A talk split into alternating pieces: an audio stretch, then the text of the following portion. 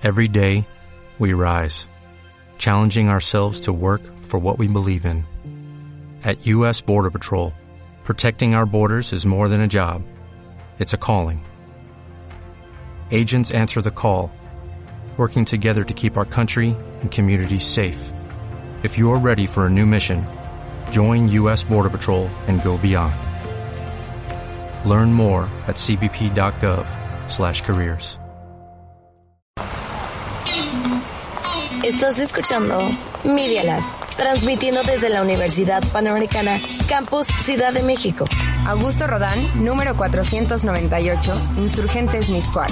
Benito Juárez, 03920. Escuchas Media Lab. Los hechos, comentarios y opiniones expresadas en este sitio y programas son responsabilidad de quienes lo emiten. Y no reflejan en ninguna circunstancia el punto de vista de la Universidad Panamericana, de sus autoridades y o representantes legales.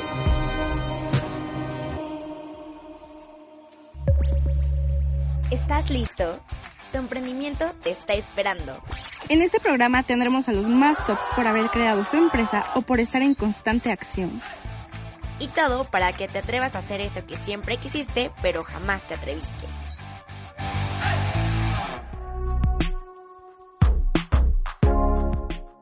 Hola, muy buenas tardes, bienvenidos a Principio Fin, yo soy Fernanda Tungui. Yo soy Pau Chirino. Y el día de hoy tenemos una mujer que ha sido la inspiración y motivación para muchas personas. Ella es Ariana, dueña de una famosa página que se llama Ellas Pueden, donde se dedica a dar consejos y asesorías a todas las mujeres que han tomado el camino difícil. No sé si te quieras presentar, Ariana. Hola, ¿cómo están? Eh, mi nombre es Ariana Seika y pues ustedes me dicen si me puedo... Sí, promocionate todo. Sí, sí. Eh, bueno, me voy a presentar eh, en forma. Eh, soy Ariana Seika, resido actualmente en Tijuana, soy de Sinaloa, soy licenciada en Negocio y Comercio Internacional, tengo una maestría en Administración y Mercadotecnia, una tesis en Empoderamiento de la Mujer, soy emprendedora, tengo, este, creé la página de Ellas Pueden Community gracias a mi tesis y tengo dos emprendimientos que se junta en uno solo, que es Seika, que son accesorios, perforaciones, joyería para, para chicas, para damas y también para novias. Entonces, esa soy yo. No, pues wow, la verdad es que estamos admiradas, te conocimos por TikTok y después ya pasamos a Instagram, creo que somos fans de tus frases, entonces más adelantito vamos a platicar sobre eso, pero pues vamos a iniciar con la sesión de preguntas, nos da mucho gusto tenerte por aquí. Y la primera sería, ¿cómo empezaste el proyecto de tu página? Entiendo perfectamente que tienes otro emprendimiento que como nos decías es de joyería, pero creo que ver eh, de dónde surge, porque es muy extraño ver que una emprendedora justo está ayudando a más personas.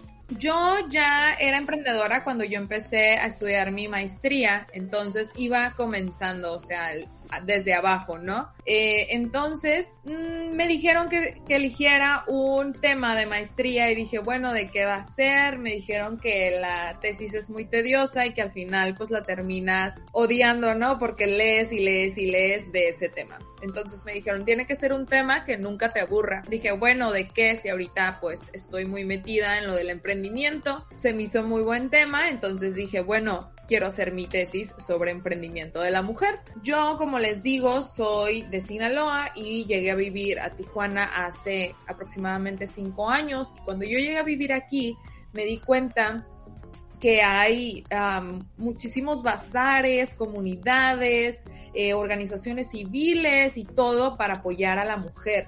Entonces, algo que no había en Sinaloa, ahorita sí lo hay después de, cierto tiempo, pero en Tijuana desde que yo llegué hace cinco años ya existía, lo cual me llamó mucho la atención y dije, bueno, tal vez yo me quiera adentrar en ese mundo o si necesito hacer mis entrevistas, tengo mucho material de donde y muchas eh, chicas que me pueden ayudar, ¿no? Entonces así empezó, yo hice mi tesis, eh, hice mi etapa de campo, que pues son preguntas, son cuestionarios, son entrevistas, entrevisté a más de 30 mujeres y aparte hice cuestionarios a más de 120 mujeres también. Em, y pues ahí empecé a tener información muy importante y muy relevante, en lo cual pues una de las principales preguntas era si eh, ellas se sentían reconocidas eh, por un, una entidad pública o privada y todas me decían que no, que no, no se sentían, que ellas solamente trabajaban para poder tener ingresos o para ayudar a su familia, pero en realidad reconocimiento no había. Yo ya había visto este tipo de medios o de comunidades en,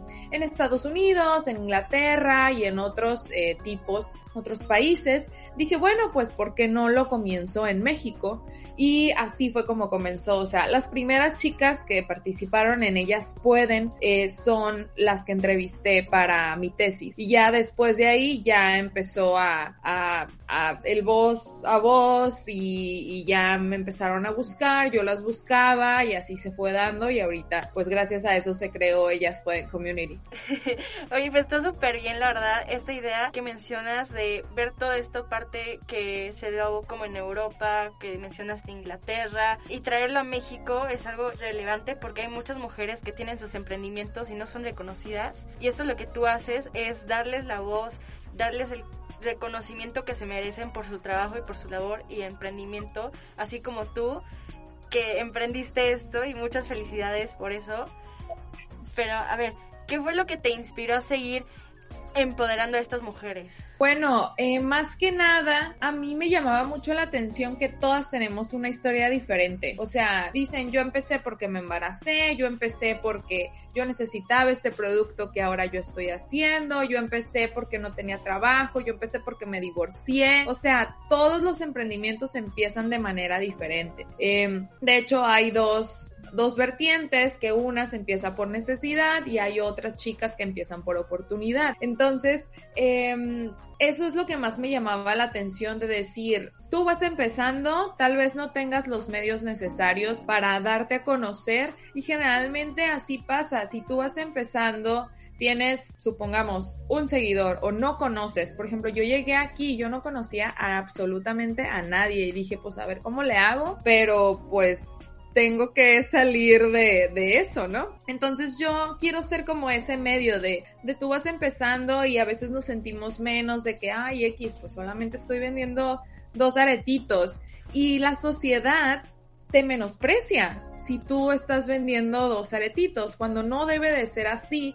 Eh, al contrario, es una persona que se está moviendo, es una persona que quiere salir adelante, es una persona que está grabando, por ejemplo, cuando yo empecé a grabar TikToks, yo dije, aquí la gente me va a decir que estoy loca, o sea, tengo 30 años, que tenía 29 en aquel entonces, y van a decir, ¿qué hace esta mujer en TikTok haciendo comedias, no? Pero mucha gente se relacionó y por eso funcionó.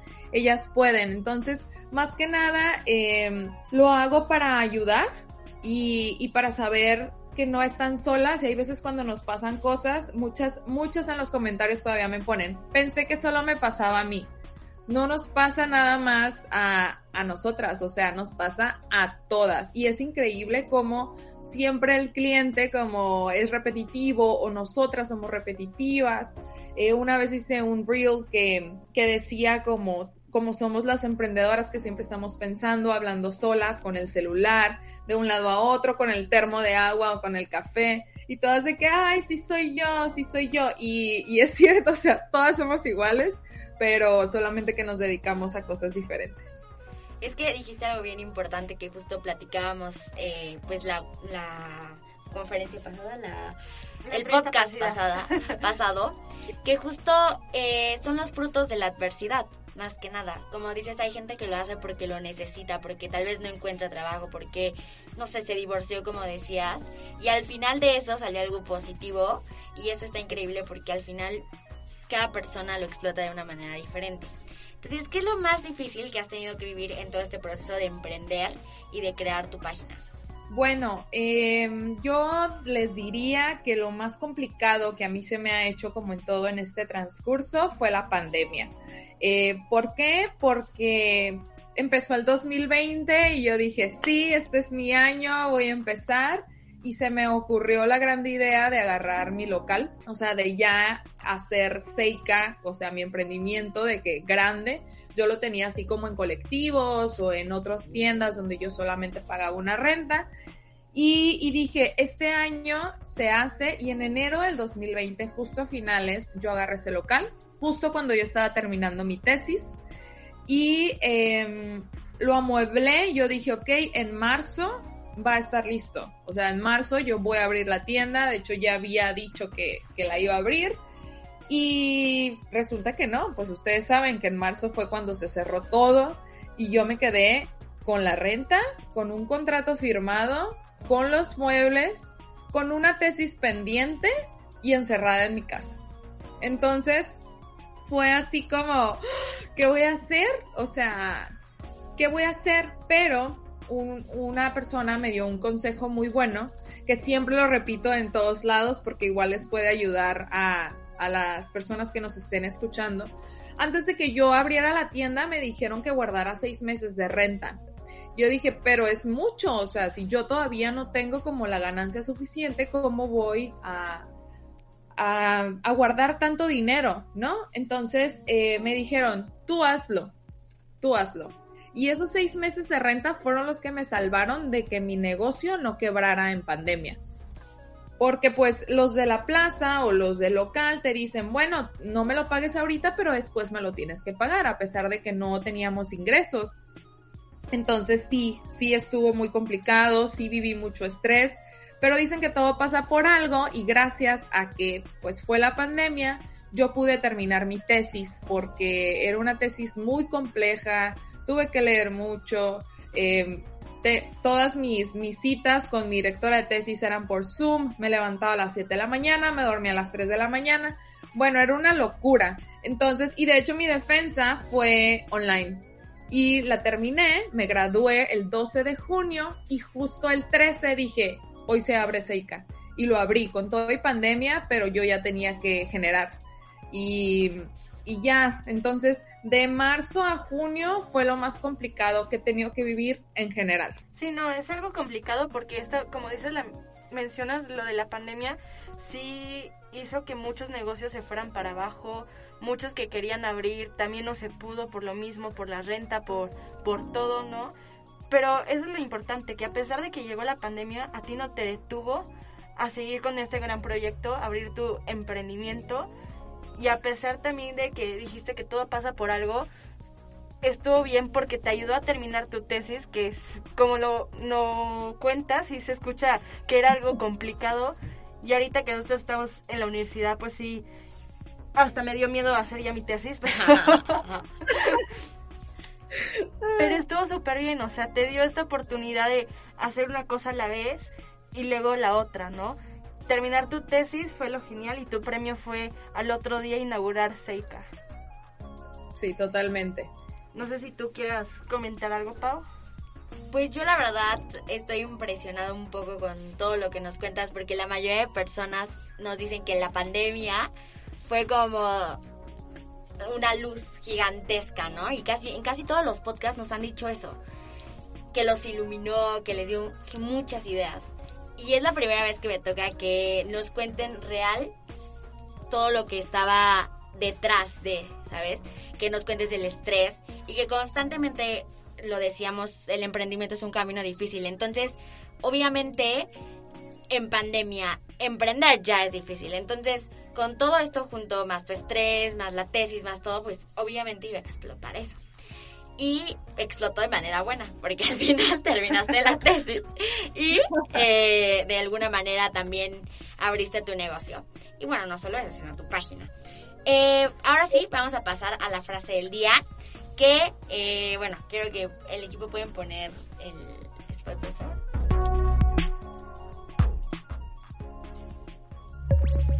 Frase motivacional del día. Esta frase no es mía, justo es de Ariana. Em, de ella la tomé y la vi y dije, es cierta. O sea, tiene toda la razón del mundo. Se llama, bueno, más bien dice así, nunca tires la toalla salvo en la playa. ¿Cómo la ven? Y si es cierto, ¿no? O sea, nunca hay que, siempre hay que luchar por lo que queremos pero en la playa se vale descansar, ¿no? Claro. y pues bueno, ya para cerrar este episodio de hoy, con la última pregunta sería, ¿cuál es el mejor consejo que le puedes dar a las mujeres que están emprendiendo? Ok, el mejor consejo que yo les podría dar es que no se minimicen. Eh, generalmente las mujeres tendemos a hacer eso, tendemos a decir, eh, no solamente la sociedad, como ya lo mencioné hace ratito, nosotras lo hacemos, de que yo creo que mi trabajo no es suficiente y todas nos saboteamos. He conocido a mujeres, hace poco estuve en un podcast en Ciudad también eh, con Romina Sacre, con Isa García, eh, y todas tenemos ese autosabotaje que no, yo no, yo no creo que me esté yendo tan bien cuando otras personas afuera te ven y te dicen, lo estás haciendo súper bien, o sea, dale, ¿no? Vas bien. Y, y, yo creo que ese sería el primero, o sea, no te minimices, todo tu trabajo cuenta por más mínimo que sea, eh, siempre y cuando seas muy persistente. Debes de, de de tener cierta planeación, de seguir todos los lineamientos, de publicar todos los días, de grabar, de subir, de alentar, eh, todo eso, o sea, la persistencia es clave. Entonces, eh, esas serían las dos cosas más importantes, no minimizar tu propio trabajo porque tú eres la única que te va a sacar adelante y que te va a echar porras todas las mañanas y con, las, con la que vas a hablar todo el día porque todas estamos pensando todo el tiempo. Entonces, la persistencia, 100%, y no minimizarte, todo tu trabajo cuenta. Eh, entonces, yo creo que esos serían los mejores consejos que les podría dar. Sí, como dicen, al final somos las que nos damos con el látigo más que cualquier otra persona. O sea, nosotros nos decimos como que esto hiciste mal, esto. Y hay que llevarlo con calma, pero sí tener muy en cuenta como la perseverancia, ¿no? Que es la, la pieza clave. Y pues bueno, hemos llegado al final de este bonito episodio. Pues muchas gracias por la eh, por estar aquí, por aceptar la invitación. La verdad, nos gustó mucho platicar contigo, que nos hayas contado todo este proceso de cómo fue de Ellas Pueden y de Seika. Y bueno, no sé si quieras mencionar tus redes sociales para que te sigan en TikTok, e Instagram, todo. Ok, bueno, primero que nada, muchas gracias a ustedes, estuvo muy padre, muchas gracias por la invitación. Y mis redes sociales son el personal, es Ariana Seika, y mis emprendimientos es Ellas Pueden Community, así me encuentran en Instagram y en TikTok. Y para Seika es Seika MX y para el de novias es Seika Brights. Todos en Instagram, ahí nos pueden encontrar. Super bien, ya saben en dónde encontrarla en redes sociales, también a nosotras, es arroba lalamafer, arroba pauchinof, es arroba principio fin, el de nuestro podcast en Instagram, seguir a Media UP y escucharnos en Spotify también, que sería Media Lab. Y para nuestras, más bien nuestra audiencia que le gusta el emprendimiento, vayan a seguirla porque estoy segura que ella va a ser su motivación constante. Así que pues vayan. Nos vemos la siguiente semana. Bye. Hasta aquí el capítulo de hoy. Recuerda seguirnos en todas nuestras redes sociales, que estamos como arroba principio afín, arroba lalamaper y arroba pauchinof. Y no olvides sintonizarnos todos los martes de 11 a 12 por el canal de Media Lab UP. ¡Te esperamos! Media Lab. Experiencias auditivas y visuales.